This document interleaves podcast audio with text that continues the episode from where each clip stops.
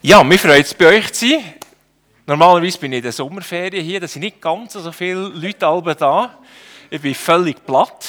Wie viele hier einen Platz haben, das macht Freude, das ist cool. Ja, wir schauen miteinander einen Text an, den Meli schon eingeführt hat. Ähm, es ist ein klassischer Sonntagsschultext.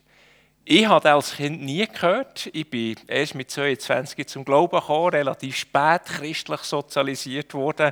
Aber ich habe mir sagen dass ähm, die, die in die Sonntagsschule sind gegangen, die, die irgend in der Freikirche sind gross geworden, die Geschichte garantiert mindestens einmal oder mehrmals gehört haben.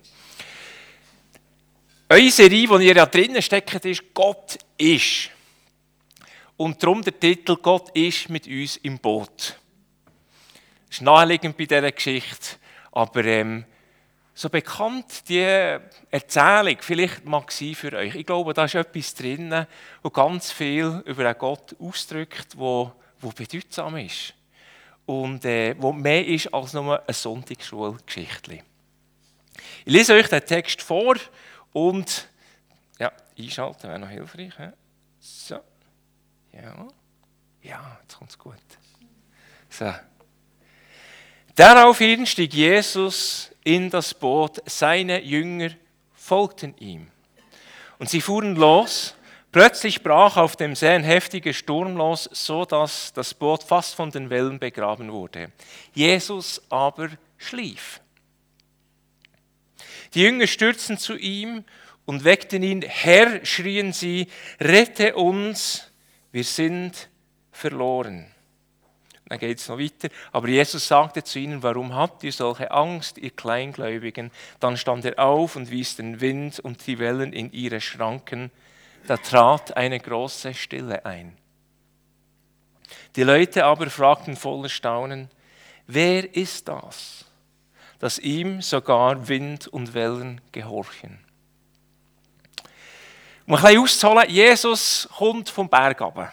Er hat seine berühmte Bergpredigt und hat auf eine Art und Weise gelehrt, wo die Menschen dort so noch nie gehört haben.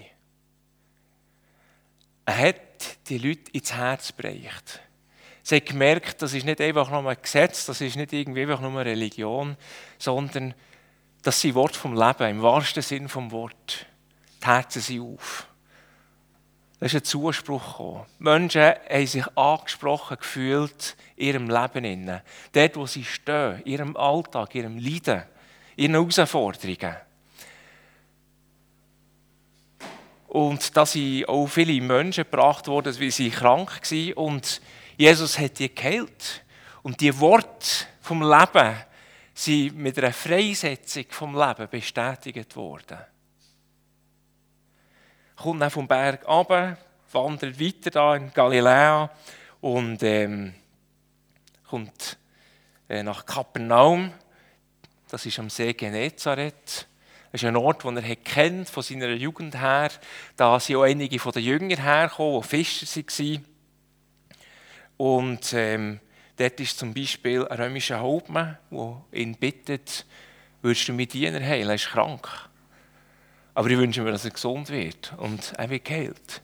Das ist auch die Mutter von Petrus, die auch krank ist. Und die wird geheilt.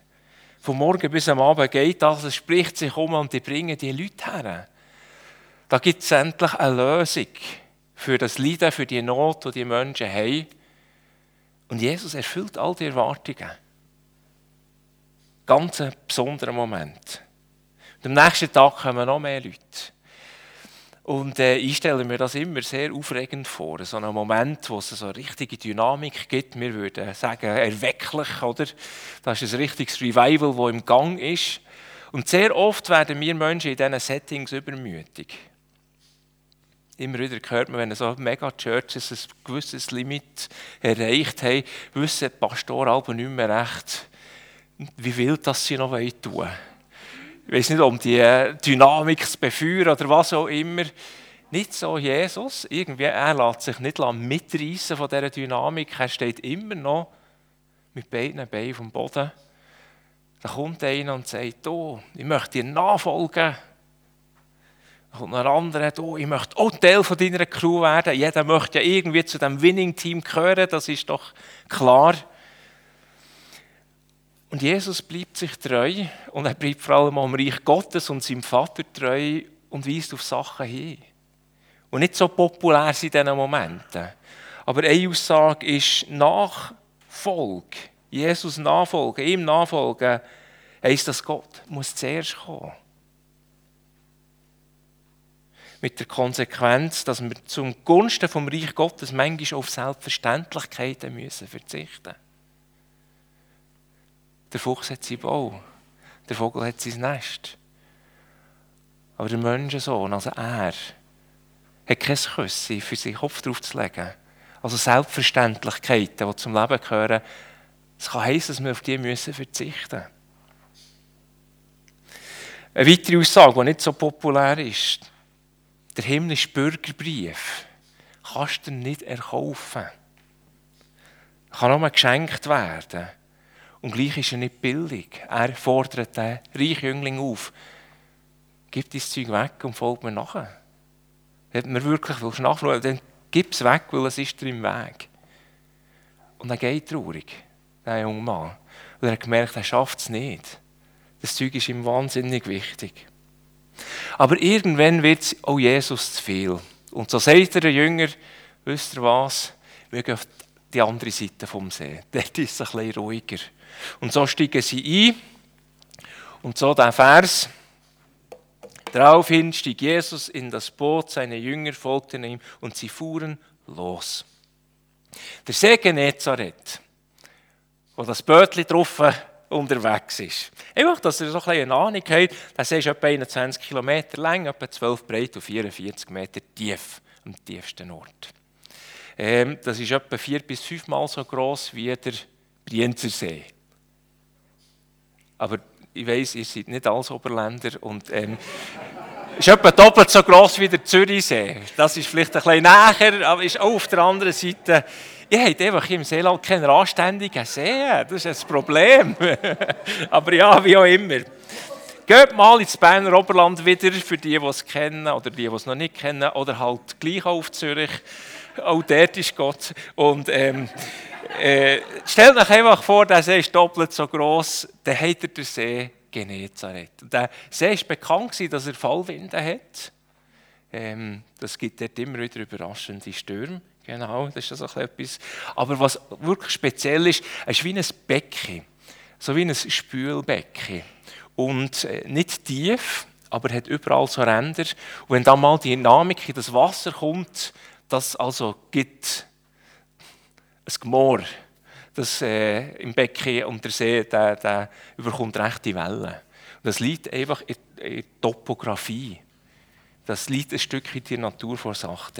Ja, auf jeden Fall heisst, sie sind auf dem See, auf dem Bötli und unterwegs, nicht wahr? Und ganz plötzlich kommt so ein Sturm. Und es hodelt und es tut und es tut ziemlich heftig. He? Plötzlich brach auf dem See ein heftiger Sturm los, sodass das Boot fast von den Wellen begraben wurde. Jesus aber schlief. Das finde ich schon mal spektakulär. Wie kannst du so etwas verschlafen? Wenn so richtig, also er war wahrscheinlich mega erschöpft. So stelle ich mir das vor, nach all der Action, die da war, er ist müde. Das ist jetzt schon fast komatös, tiefenentspannt das tut und er ist einfach völlig weggetreten. Ähm, auf diesem Bild, ich finde, das ist so ein Fresko, ein mittelalterliches, ich finde das noch schön. Vielleicht, äh, die, die das ein bisschen angeschaut haben, jetzt in den paar Minuten, wo es da ist, ist euch das schon aufgefallen. Jesus ist zweimal da drauf. Hä? Steht da mit dem Kranz um den Kopf. Am einen Ort schlaft er und am anderen Ort ist er am See am Gebieten. Aber der See oder die Illustration bringt für mich noch nicht so das Gefühl von diesem Sturm über. Es ist ja so wie die erste Runde, wo die Kinder mit den Instrumenten leben, bevor sie anfangen zu schreien. so die Vorstufen. Oder so wie das Lied, das man kennt, wenn der Sturm tobt, wenn der Sturm tobt. Ich kenne es. Meine Kinder lieben das. Oder heiß geliebt, inzwischen sind es Teenies. Jetzt finden sie es eher peinlich, aber dann haben sie es absolut geliebt. Das andere Bild hier, finde ich, bringt die Stimmung wahrscheinlich ein bisschen mehr auf den Punkt. Das heißt hier, die Jünger stürzten zu ihm und weckten ihn. Herr, schrien sie, rette uns, wir sind verloren. Gell, der Andreas, der Petrus, der Jakobus und der Johannes, das waren Fischer, die an diesem See gelebt haben, die von Kapernaum kamen. Die Gielen haben so Stürme schon erlebt. Das war für die nichts Neues. Es sind gestandene Männer, die, bis sie Jesus nachgefolgt sind, ihr Leben auf dem See verbracht haben. Ich stelle mir vor, mit diesem Erfahrungsschatz im Rucksack, er klüpft nicht so schnell. Aber das heisst, sie sind geschrauen. Also das hätte da haben, schon fast apokalyptisch. Das hat ihnen wirklich der Boden unter den Füßen weggenommen. Die sind an einen Ort gekommen, wo sie nie damit gerechnet haben. Das hat in einem Ausmaß gehudelt, dass alles, was man hat an Wissen mitgebracht hat, nichts mehr gebracht hat. Die Erfahrung hat alles ausgehebelt, was sie vorher hatten. Und darum kommen sie in Panik und gehen zu dem Jesus. Und ich staune immer noch, dass der geschlafen hat und hat in diesem Ausmaß von Desaster, von Sturm, einfach können dort liegen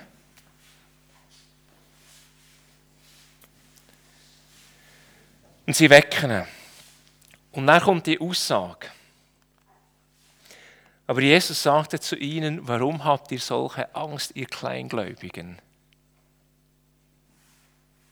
Nicht sehr schmeichelhaft. Dann stand er auf und wies den Wind und die Wellen in ihre Schranken. Da trat eine große Stille ein. Die Leute aber fragten voller Staunen, wer ist das, dass ihm sogar Wind und Wellen gehorchen? Jesus wies der Wind in die Schranke und es wird still. Es ist nie so still, wie wenn vorher Lärmen ist. Dann ist Stille dramatisch. Wenn es so richtig tut und tätscht und macht. Und dann kommt Stille. Ich mag mich erinnern an der Rekrutenschule, das war noch Armee 61, da hat man wirklich noch im Kompanieverband Übungen gemacht. Und so sind wir am Glaubenberg in einer Verlegung. Wir mussten Stellungen graben, bei Füssel. Und dann haben wir äh, quasi in Schneelöchern warten, bis die Artillerie vom Gegner vorbei ist. Und dann ist das Signal gekommen, wir sind in unsere Stellungen gesäckelt. Und haben wir einfach alles, was wir hatten, müssen vorjagen. Wir haben Mitrailleur, also Maschinengewehr, wir haben Raketenrohr, wir haben ein Sturmgewehr, wir haben einfach alles. Gehabt. Und das hat geklebt und tätscht, wo das Signal gekommen. Das hat gemächt und gemacht. Und da, da ist man schier so ein in einen Rausch gekommen, eine beängstigende Erfahrung. Und der Leutnant, respektive der Kompaniekommandant, hat gerufen, nicht Jesus, Darum ist es auch nicht still geworden. Wir haben wirklich gemittert, bis wir nicht mehr hatten in diesem Rausch. Aber wo der letzte Gang auf vorne war, ist Stille gekommen. Und die Stille ist eingefahren. Auf eine unglaubliche Art. Pulverrauch ist noch in der Luft gelegen. Aber die Stille, ich stelle mir das ein bisschen so vor. Da ist eine Stille gekommen, wo der Marco Bay ist. Kennt so das Bild vom Meer oder mir auch vom See mit den Wellen? Wir haben da beim einen Lied im Hintergrund das Wellenmotiv gehabt. Ich habe mal einen See gesehen, wo kein Wind drauf ist, wo einfach eine glatte Oberfläche ist. Stellen wir das so vor. Kein Heuchlein. Das Wasser ist wirklich spiegelglatt. Aber bevor er das gemacht hat, sagt er, warum habt ihr solche Angst, ihr Kleingläubigen? Ich liebe Kleingläubige. Ich liebe sie. Wisst ihr warum? Im Gegensatz zu den Ungläubigen glauben sie. Wisst ihr, wer die Ungläubigen sind? Das sind die, die etwas mit Gott wagen und riskieren, weil sie glauben ja. Aber dann irgendwann selber über den Mut und über eigenen Glauben erklüpfen. Es ist oft sie, die erfahren, wie Gott eingreift. Mit denen kann ich mich identifizieren. Da fühle ich mich nach. Ich habe schon manchmal riskiert mit Gott und, und ich bin auch schon manchmal erklüpft. Aber Gott ist treu und für das bin ich dankbar. Das Zentrale ist nicht, wie viel glauben, aber dass wir glauben. Und Gott hat dazu. Das steht dazu. Ja, das ist die Geschichte. Die Frage ist jetzt, was machen wir mit dem? Ich habe so einen Satz formuliert, der das zusammenfassen Und der Titel, den ich gesagt habe, dürft ihr vergessen wieder. Aber der Satz, wenn ihr den mitnehmt, das wäre die Idee. Zum Christenleben gehören Stürme. Aber Jesus sitzt mit uns im Boot. Das ist ganz eine einfache Formulierung. Ich habe bewusst den Begriff zum Christenleben gewählt, weil ich nehme an, auch ihr habt ja Erwartung an ein Leben mit Christus, oder? Mit Gott. Und ihr würdet so, wie ich sicher auch sagen, hey, ein Leben mit dem Jesus ist besser als ein Leben ohne den Jesus. Auch einverstanden? Okay. Sehr oft tun wir ja das besser mit irgendetwas verknüpfen. Wir stellen uns etwas darunter vor. Und da gibt es die ganzen Couleur. Und jetzt tue ich die ein bisschen überzeichnen. Die gibt es tatsächlich. Nicht bei euch. Aber es gibt sie. Wenn ich der Zehnt treu zahle, dann geht es mir finanziell gut. Oder? Ich gebe dir Zehnt. Und Gott schaut und versorgt mich. Und das kann manchmal so Zeug annehmen, wie zum Beispiel, wenn ich dir Zehnt gebe, werde ich nie müssen Mangel leiden So der Zehnt wird zur Garantie, oder? Das ist meine Bank, die ich einzahle und mit dem ist der Segen sichergestellt. Ich glaube, dass ein Segen auf dem Zehnten gegeben ist. Aber er kann noch etwas anders aussehen, so wie ich es formuliert habe. Oder hey, wenn ich zu Jesus gehöre, er ist für all unsere Krankheiten am Kreuz gestorben. Glaube ich. Absolut. Und gleich erleben wir es ja immer wieder, dass auch Menschen krank werden. Einverstanden? Das ist meine Erfahrungsrealität, die ich habe.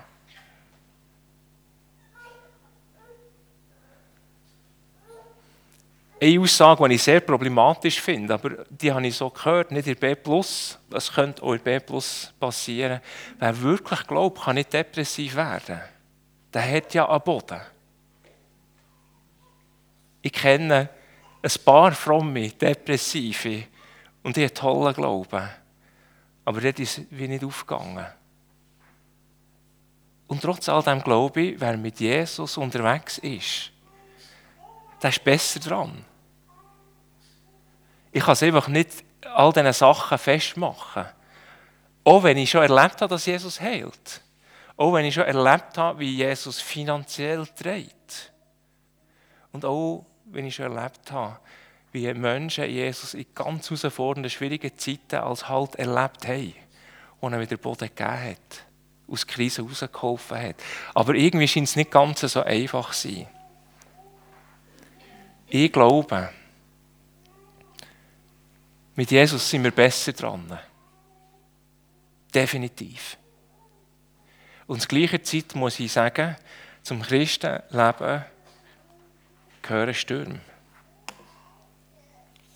Die gehören dazu. Wir leben sie. Wir können uns ja kaum ausmalen, was für einen Sturm unsere lieben Geschwister erleben in der Ukraine im Moment. Aber auch in Russland. Auch dort erleben viele die Situation als Sturm. Und es trifft jetzt tiefst. Wir sind, wir Interlakener B Plus sind mit der EMK, mit den Methodisten ganz nah unterwegs. Die sind ein bisschen grösser als wir. Die haben ein paar Filialen im Ausland. Und so ähm, unter anderem in der Ukraine und in Russland. Und die haben eine Bischofsstruktur. Ukraine und Russland haben den gleichen Bischof.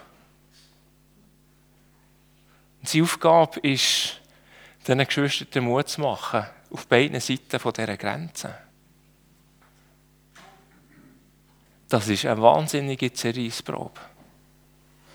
Das ist eine wahnsinnige Zerreissprobe. Was ich oft erlebe im seelsorgerlichen Gespräch, wenn, wenn Leute so Stürme erleben, nicht ganz so dramatisch wie jetzt in Ukraine und Russland, aber äh, nichtsdestotrotz weniger schmerzhaft für die Betroffenen, wenn irgendwie Familiensituationen sind, wenn man den Job verliert. Es gibt sie auch heute noch, die Hiobs.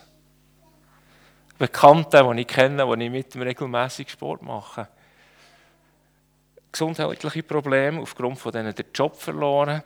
Aufgrund des Verlust des Jobs ist eine Frau davon gelaufen. Neuer Job, jetzt sind IV-Abklärungen dran, einfach alles weg. Und da kommen so die Fragen, oder? Die versuchen zu erklären, weil ja das Leben mit dem Christus gut ist, besser ist als ohne.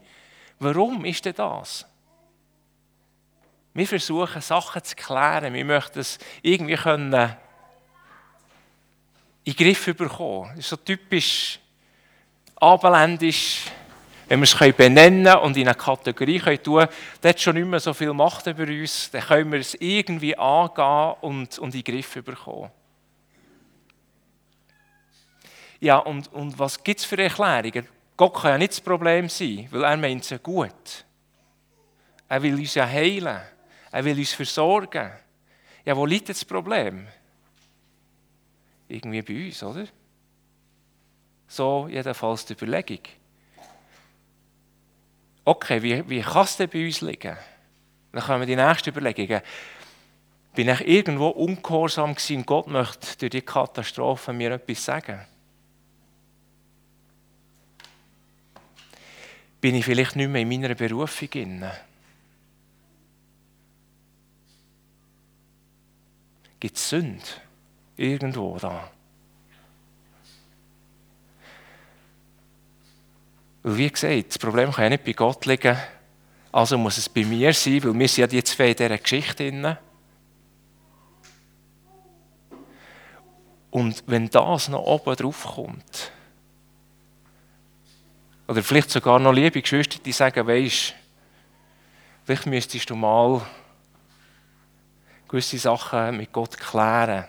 Hast du schon mal einen Seelsorge-Grundkurs gemacht? Weißt du, wo du so richtig all das Zeug rausputzt und die Belastungen bindest und löst etc. Dann kommt noch oben drauf auf alles Leiden, ich bin selber die schuld. Ich bin die Schuld für die Misere. Dass mein Sohn oder meine Tochter jetzt nicht mehr mit dem Herrn unterwegs ist, ich bin Schuld. Oder dieses oder jenes. Bitte versteht mich nicht falsch. Ihr merkt, es ist nicht das, was ich, die Überzeugung, die ich teile. Ich glaube daran, dass ja, manchmal machen wir Sachen falsch und wir müssen Konsequenzen tragen. Unbedingt. Das gibt es. Aber ich glaube, es ist nicht immer so. Glaube, es ist nicht immer so. Schaut. Und ich möchte das einfach eben als Bild nehmen, als, als ähm, Illustration, dass es neben mir und Gott noch eine dritte Dimension gibt. Respektive neben mir als Mensch und der unsichtbaren Dimension eine dritte gibt. Es gibt einen Kontext, wo wir drinnen leben, die Welt so wie da auf dem Bild. Da sehen wir so ganz leicht der See Genezareth, der wäre da oben. Gehen wir da ein bisschen näher, also weiter oben wäre es sogar, genau. Da, jetzt kommen wir ein bisschen näher. Wir haben das Mittelmeer auf der einen Seite, auf der anderen Seite das See Genezareth. Und zwischendrin, da hat es eine Bergkette. Ja, da haben wir eine Linie zwischendrin. Das ist eine Distanz. Ihr seht etwa, wie weit das ist. Und dann werdet ihr merken, der See Genezareth, der liegt ja unter dem Meeresspiegel. Nicht nur das Tote Meer, sondern auch schon der See Genezareth ist unter dem Meeresspiegel. Und jetzt ist es das so, dass beim Mittelmeer die warme Luft steigt und wandert. Ähnlich wie bei uns beim Mittelmeer. Und über den Bergen kühlt der Wind ab, die Luft. Sinkt er das, weil Kalte Luft ist ja schwerer als warme Luft und brettert auf den See ab. So wie bei uns der Föhn. Das ist etwas vergleichbares Phänomen. Mittelmeer wärmt sich die Luft auf, kommt über Berge, kühlt ab und brettert dann ab. Und unten in den Tälern ist der Wind dann relativ warm, aber es ist, weil er sich durch die Treibung aufgewärmt hat. Eigentlich ist es kalte, also ist die Luft, die abgekühlt ist und runterkommt. Und so auch dort. Stell euch vor, bis heute sind die Fallwinde bekannt. Und gibt es dort? Noch heute kann ich völlig überraschend aus dem Nichts raus mit auf dem See Stürme lostreten. Völlig überraschend. Es ist so, warum? Weil es in der Natur von Sachen so angelegt ist. Stürme gehören dort her. Es ist ganz natürlich. Lebensstürme gehören auch zum Leben. Ich glaube nicht, dass die ukrainischen Christen etwas falsch haben gemacht haben, dass jetzt ein Krieg über ihr Land kommt und sie ihre Angehörigen verlieren. Ich glaube nicht, dass die russischen Christen etwas falsch gemacht haben, dass sie die Katastrophe müssen miterleben Es hat mit dem Kontext zu tun, wo sie drinnen sind. Krankheiten, Es liegt ein Stück in der Biologie. Gewisse Sachen können wir mit Verantwortung übernehmen, mit Hygiene in den Griff bekommen. Und andere Sachen walzen über uns hinweg, wie ihr lebt. Und es ist nicht, weil wir irgendwie nicht mehr irgendwie etwas richtig hätten gemacht. Und wahrscheinlich haben sich auch die Jünger irgendwann vielleicht die Frage gestellt, warum? Ja, Sie waren ungehorsam. Nein, Jesus hat ihnen gesagt, sie sollen in das Boot steigen und über den See. Ist es, weil sie nicht mehr ihre Berufung sind? Nein. Jesus hat gesagt, folge mir nach. Und gerade weg der Nachfolge sind sie in diesem Sturm inne. Mit Jesus in diesem Boot. Es stürmt gerade, weil sie nachfolgen. Sie sind nicht mehr so nach bei Jesus, nicht mehr so nach an seinem Herz. Hey, also als, viel mehr als im gleichen Boot sitzen, geht nicht. Da musst du einander schon arg auf die Pelle rücken, wenn du noch näher willst sein. Schaut, manchmal erleben wir Stürme, ohne dass wir etwas dafür können. Und das hat jetzt zwei Aspekte. Der eine ist eher beunruhigend. Du kannst alles richtig machen, noch so im Klaren sein mit Jesus kann dich gleich brechen. Kacke. Aber es hat auch etwas Beruhigendes. Und das ist mir fast wichtiger, dass ihr das wisst. Jesus ist mit euch im Boot. In diesen Stürmen. Die Stürme, die Katastrophen sind eben nicht ein Zeichen dafür, dass er seinen Rücken euch zugewendet hat. Dass er sich von euch verabschiedet hat. Nein. In diesen Stürmen gilt der Zuspruch, ich bin da. Und ja, manchmal hat er einen unheimlich tiefen Schlaf. Aber er ist da. Und er will uns hören. Und er tut uns hören. Und er hat Macht. Er hat Macht.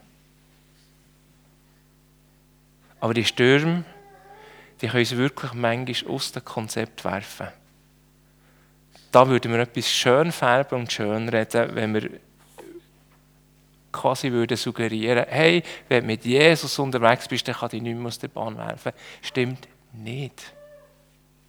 Aber unsere Sicherheit ist nicht die, dass uns nicht mehr aus der Bahn wirft. Unsere Sicherheit ist, dass Jesus bei uns ist. Dass er da ist. Und er lässt uns nicht los und er verlässt uns nicht, selbst wenn wir in einer Klinik landen. Selbst dort ist er und mit uns. Wir haben manchmal so die Bilder, ein guter Christ, also da ist doch etwas falsch, wenn er, wenn, er, wenn er irgendwann mal in eine Klinik muss. Nein, es ist nicht so. Ich kann euch ein paar Glaubenshelden aufzählen, die dort waren. Und sie sind immer noch für uns Glaubenshelden, weil wir nicht wissen, dass sie in einer Klinik waren. Aber wir würden es als Vorbilder sehen und mit Recht. Ich kann noch ein paar Glaubenshelden aufzählen, die eine unglaubliche Gabe für Krankenheilung haben und selber jahrelang sie krank waren dabei. Smith Wigglesworth sagt nach dem so etwas, der hat maßgeblich zur Pfingstbewegung in der Schweiz beigetragen.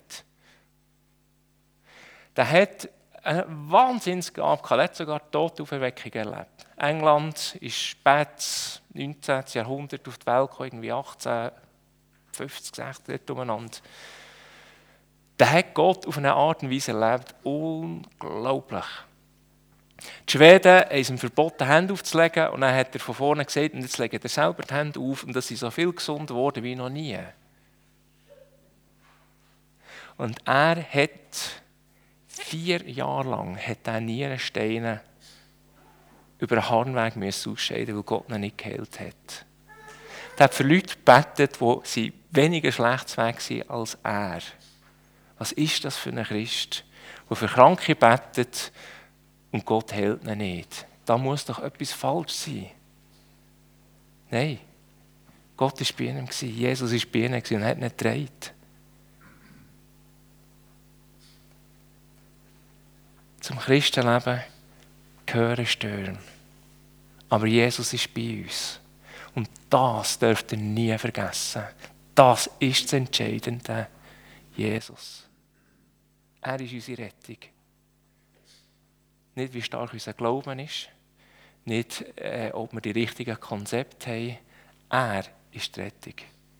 Er. Es ist die Beziehung, die entscheidend ist. Und wo wir dürfen wissen, er ist da. Und er hat uns. Er hat uns. Amen.